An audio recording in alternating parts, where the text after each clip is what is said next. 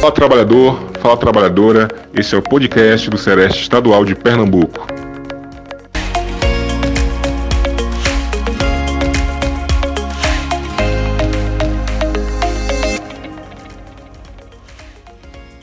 Então é com muita satisfação que a gente inicia nosso primeiro programa do podcast Fala Trabalhador, Fala Trabalhadora.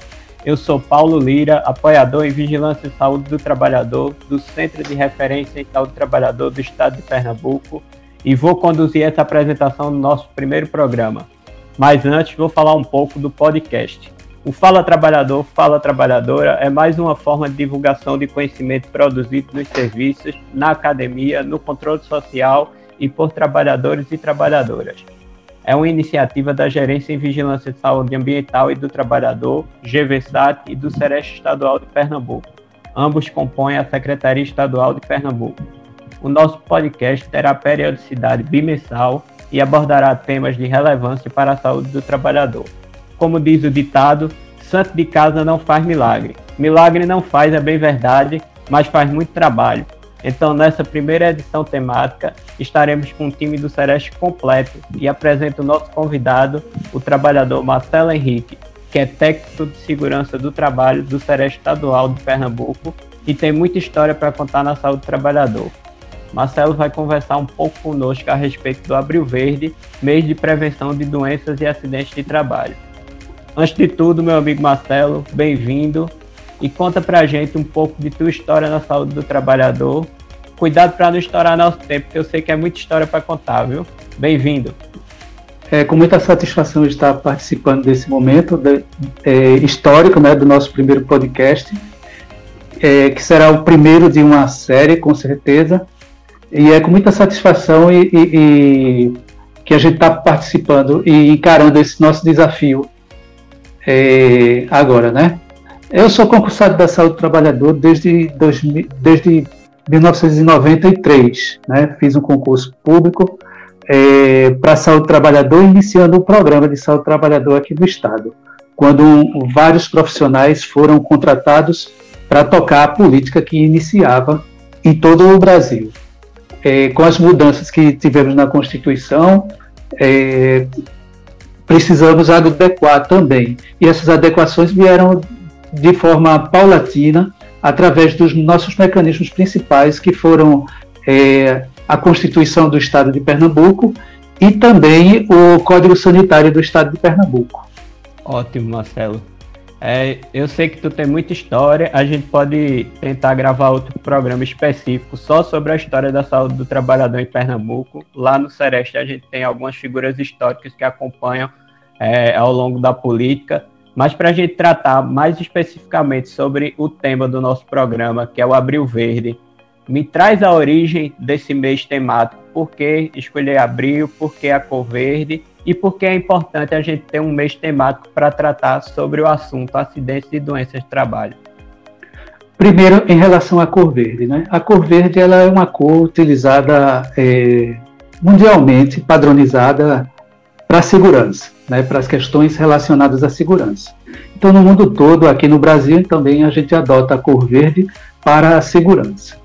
E essa data alusiva, ela é, é uma data alusiva, o dia 28 de abril, é uma data alusiva ao Dia Mundial em memória às vítimas de acidente de trabalho, que organizada e decretada ou, ou estabelecida é, em 2000 e, 2003 pela Organização Internacional do Trabalho, é, que teve como fato principal um acidente numa mina lá no estado da Virgínia, Estados Unidos, que vitimou 78 trabalhadores. Aqui no Brasil, é, essa data ficou, a data ela veio ser instituída a partir de 25 de maio de 2005, pela lei número 11.121 da Presidência da República, instituindo o Dia Nacional em Memória às Vítimas de Acidente de Trabalho. E ele passou a ser é, comemorado em todo dia 28 de abril. Para a saúde do trabalhador do estado de Pernambuco, ela tem uma grande importância, porque foi é, a partir dela que nós entramos no contexto da Renaste, né, quando a, a, o estado de Pernambuco começou a trabalhar é, em sua estrutura o programa de saúde do trabalhador Aí nesse programa de saúde do trabalhador, inicialmente ali nesse contexto Renaste, foram, foi juntada uma rede de cuidados é, com os hospitais regionais, com os centros de referência é, especializados em saúde do trabalhador, os CRESATs e com os SERES regionais. E ainda mais o fortalecimento das comissões intersetoriais de saúde do trabalhador e da trabalhadora dentro dos conselhos estaduais e municipal de saúde, é, estadual e municipais de saúde. Entendi, Marcelo. É, como o mês é um mês temático de prevenção de acidentes, tu tem algum número mais detalhado a respeito desses acidentes aqui no Brasil e no mundo para a gente compreender a magnitude do fenômeno?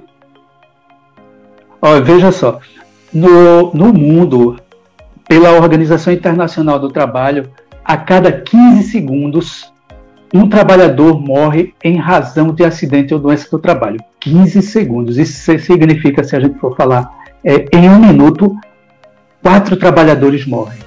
A cada 15 segundos também, 160 trabalhadores são vítimas de acidentes relacionados ao trabalho.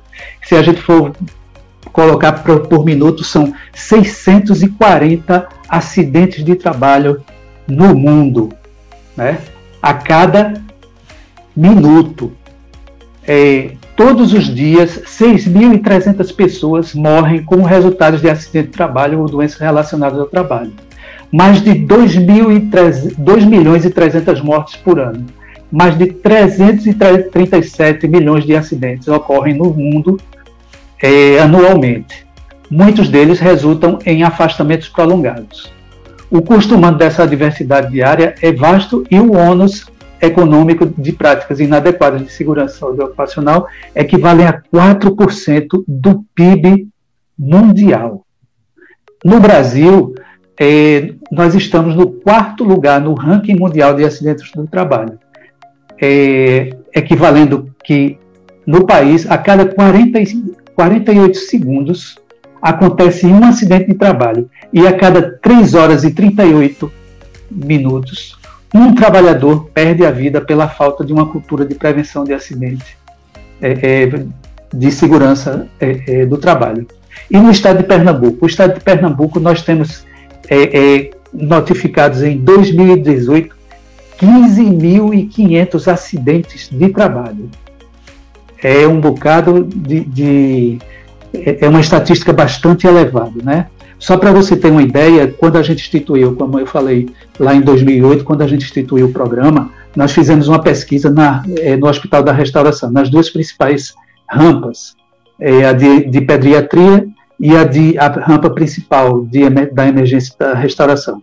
Foram, computamos naquela, de 27 de março é, a 28, a 27 de abril, nós computamos 542 acidentes, só em uma unidade hospitalar.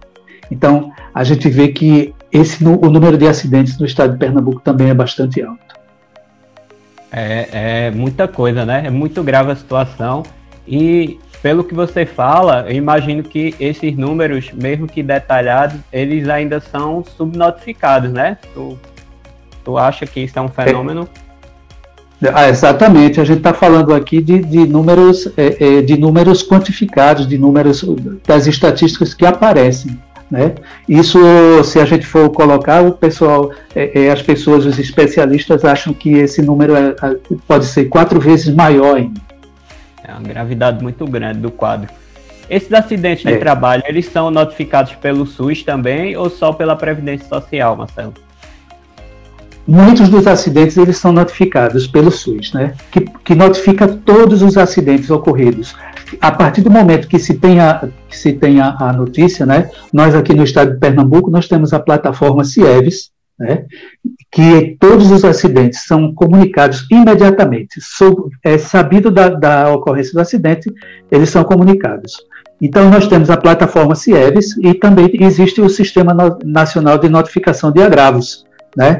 E nós temos uma parte dentro de, desse sistema de notificação de agravos, o Sinanet, com a parte de, de acidentes relacionados ao trabalho. Fora isso, nós temos também, a, fora isso, temos a, a estatística é, nacional é, pelo DataPrev e também temos a estatística é, feita pelo DIEESE. São é, é, estatísticas bem fidedignas. Fora isso, também, é, é, quem pega um, manuário estatístico bem importante é a revista Proteção, que é uma revista relacionada às questões de, de, de segurança e saúde do trabalhador.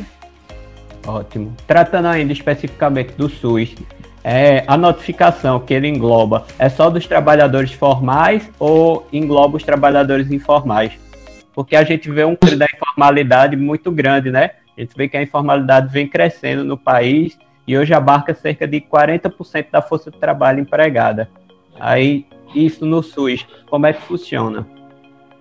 São todos os acidentes. Todos os acidentes ocorridos que chegam dentro de uma unidade de saúde que tem a orientação para notificação, todos os acidentes, quando são relacionados ao trabalho, são notificados é, independente do vínculo empregatício, independente da, da, da situação, é, é, se é formal, informal, é, da, da natureza do trabalhador, é, todo trabalhador. O trabalhador, por exemplo, que vende laranja ali na, na, na Agamenon Magalhães, ali nas paradas de ônibus, ou na, na Dantas Barreto, ou na, na Conde da Boa Vista, todos esses trabalhadores, se eles são acidentados e eles vão para uma unidade de saúde do nosso estado, né, é, em Recife, no, no, estado como um todo, todos esses acidentes são notificados pelo sistema. Nós temos feito é, periodicamente as orientações para isso.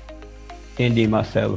E agora englobando mais o tema do nosso programa, a gente não tem como conversar sobre o tema saúde do trabalhador no momento e não relacionar esse tema com a pandemia do novo coronavírus, né? Nós sabemos que a principal orientação de saúde pública que a gente tem é o isolamento social, muitos programas da mídia, os órgãos públicos colocam para as pessoas ficarem em casa como elemento fundamental para a não propagação do vírus. Mas a gente tem grupos de trabalhadores que não podem ficar nesse isolamento, que são tidos como é, tarefas essenciais, e outros trabalhadores que estão na informalidade, que acabam tendo que sair de casa para conquistar o sustento, o pão de cada dia, por causa de um processo de desproteção social tu, como técnico de segurança do trabalho, fala um pouquinho sobre esses grupos e as principais orientações que o campo da saúde do trabalhador poderia dar para essas pessoas. É, é, um grupo bastante grande, né? Se a gente for pensar, as, é, principalmente a, a área de, de, do comércio varejista que está abastecendo as pessoas, né? Isso é uma parte formal, mas a gente tem também a, é, a parte informal é, dos trabalhadores que, por exemplo, tem feito as entregas de, de, de feiras, de entrega de alimentação, né, de, de, de, materiais, e, e, outros também que, que, que também estão nessa, nessa, nessa área, como, como o pessoal de, de assistência técnica, é, pessoal, várias pessoas, né, são, é uma, uma quantidade de trabalhadores muito grande. Aí a gente por exemplo, se a gente for falar dos formais, a gente vai ter os profissionais da saúde, os profissionais dos transportes, os profissionais do, do comércio é, é, varejista, para é, principalmente as redes de abastecimento é, é, dos víveres de alimentação, né, de mantimentos, pessoal da área de farmácia. Então temos uma, uma grande proporção desses. Fora isso, a gente vai ver muito na, e, e nos diversos locais os trabalhadores mais informais, como o pedreiro, ele vai estar na casa de uma pessoa fazendo é, trabalho, atividades. A gente vai ver as pessoas em, em, trabalhando em lava-jato, né, que é uma preocupação muito grande também, as pessoas lavando esses automóveis para desinfectar, desinfectar automóveis, essa coisa toda, fazendo o seu serviço ali. Então, é, é, se a gente for pensar na, na gama de trabalhadores, é uma gama de trabalhadores bastante elevada. Se a gente fosse pensar em orientações específicas para um grupo como se fossem os profissionais da saúde, por exemplo, que é um grupo que está em ascensão, inclusive na mídia, demonstrando vários processos de trabalhos críticos. Quais orientações de segurança a gente poderia fornecer para esses profissionais? A gente vai pela, sempre pela questão técnica, né? A questão técnica ela nos orienta. Qual é a exposição? Qual é o tipo de exposição que tem? Né? A gente sabe que, que a exposição é a um agente biológico. Né? Se a gente for ver as questões dos riscos ocupacionais, nós temos riscos físicos, químicos e biológicos, ergonômicos e acidentes. Esses são os riscos ocupacionais. Os trabalhadores em questão no momento, eles estão expostos a um risco biológico. Então, em relação ao risco biológico, a gente vai pensar quais são as formas de contágio desse, desse, agente, é, é, desse agente de risco. Aí a gente já sabe que as formas de contágio são principalmente por, pelos aerossóis que, que são produzidos é, por gotículas de pessoas infectadas, saindo da fala, né, saindo da, da, da, da, da região da, é, respiratória, do trato respiratório. Então, é, esses aerossóis são, é, é, são potenciais é, para, para uma contaminação. Então, a orientação ela vai dizer para a gente que essas, por conta desse tipo de agente, a gente vai, ter, vai precisar de ter um, as formas de controle para ele. Que formas de controle seriam? Principalmente para evitar um contágio maior, seria a questão do, do, do, da utilização de equipamentos de proteção individual. Né? Os respiradores, é, cobertura facial também, porque a gente sabe que o vírus ele vai ele chegar na mucosa ocular, ele pode também infectar uma pessoa, né? Então a proteção facial é importante, proteção da, das mãos da, é, é, através de luvas, proteção também do tronco por meio de aventais. Então, são, é, é, a gente vai pensando aí quais são as formas, é, pela forma técnica, qual é a forma de contágio, qual é o agente a forma de contágio e como a gente proteger esses trabalhadores. Então, isso ficaria para todo e qualquer trabalhador, não só os trabalhadores formais, mas todos os trabalhadores informais também que tenham a possibilidade de contato, eles também precisam utilizar. E, fora isso, também os dados, é, é, as medidas é, é administrativas que podem ser tomadas e as medidas de, or de, ordem, de ordem de engenharia, né? É, isolamento em determinados pontos, é, a utilização do, do, álcool gel, por exemplo, é, é, para desinfeccionar, por exemplo, um trabalhador que está é, é, trabalha, trabalhando com entrega de alimentos, fretamento de, de, transporte, né? Então essa pessoa ele vai, vai desinfeccionar máquina, cartão, por meio de sistemas que façam essa desinfecção. Então é uma gama grande, né? Pensando sempre qual é a forma técnica de, do, do em, um, em um posicionamento técnico, qual é o agente qual é a forma de contágio e como a gente pode é, é, proteger os trabalhadores. É importante dar orientações para os trabalhadores. É, eu lembro também que se você quiser acessar algum processo, é, normativas técnicas sobre a relação saúde-trabalho, a gente está postando no nosso blog uma aba específica sobre isso e você, ouvinte, pode ter acesso lá no final do programa eu dou o endereço direitinho. Muito importante essa iniciativa. A gente está se aproximando agora do final do programa e antes de passar a palavra para tu, Marcelo, eu quero lembrar que esse podcast ele vai estar disponível lá no nosso blog, que é esse que eu falei agora há pouco, que estão as informações, notas técnicas, legislações em relação ao trabalho é, Covid-19. O endereço é www.vigilanciatrabalhadorpe.blogspot.com. Vou repetir de novo, é www.vigilanciatrabalhadorpe.blogspot.com. Acesse e ajude a compartilhar o nosso podcast. E agora sim, Marcelo, eu te agradeço pela participação. Foi muito bom o programa. Acho que a gente consegue dar um start e começar é, com o pé direito essa atividade. E deixo o espaço aberto para a tua mensagem final. Fala, trabalhador. É, a, a nossa mensagem para os profissionais de saúde, né? Para os profissionais de saúde, que, esses que todos que estão na frente de, de, de, batalha, como a gente pode dizer, né? A gente sabe que nós temos legislação específica, é, como a NR32, uma norma regulamentadora do Ministério do Trabalho, que vai, vai ter as recomendações para, para as unidades de saúde. Né? É, nós temos também é, a, a RDC 63 de 2011, que é especificamente para as áreas de, de, de estabelecimentos de saúde, então a gente vai, nós temos normativos. Todos esses normativos, eles vão estar falando lá sobre a questão dos sistemas de prevenção. Né? Como você fazer uma, uma prevenção. Essa prevenção é específica, não é específica para esse momento, agora é para sempre, ela é para o tipo de atividade e é importante a gente ter sempre em, norma, sempre em mente que existem normas específicas para a gente tratar da questão. Fora essa questão, para os trabalhadores formais, a gente vai, é, é, vai dar sempre a, a, a, orientação da proteção.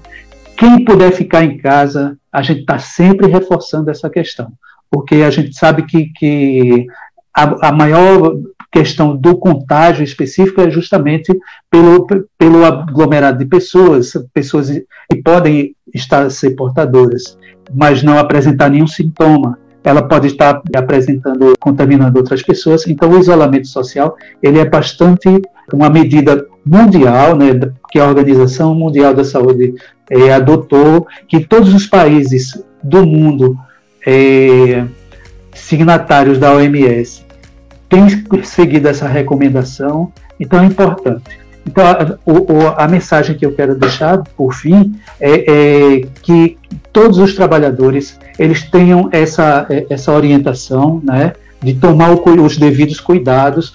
A gente sabe que muitos dos cuidados são tomados e ainda assim é, existe a contaminação, mas cuidado extremo, né, para os meios de, de, de é, é, para os gestores, a gente pede sempre que olhem com bastante cuidado os, os seus trabalhadores, né, tomando medidas é, é administrativas específicas, é, é, estabelecendo, pode ser estabelecidas pausas, porque o estresse é muito grande, algumas pausas por atendimento. Então, são várias recomendações que podem ser feitas de ordem gerencial para justamente minimizar as consequências e o, o, a possibilidade de contágio. Né? Então, protejam-se, todos os trabalhadores. Paulo, você também proteja-se, né? proteja a sua família, orientem é, a todos em relação a essa questão. Valeu, Marcelo. Até o próximo programa. Vamos encerrando por aqui. Se puder, compartilha, escuta e ajuda a divulgar a saúde do trabalhador.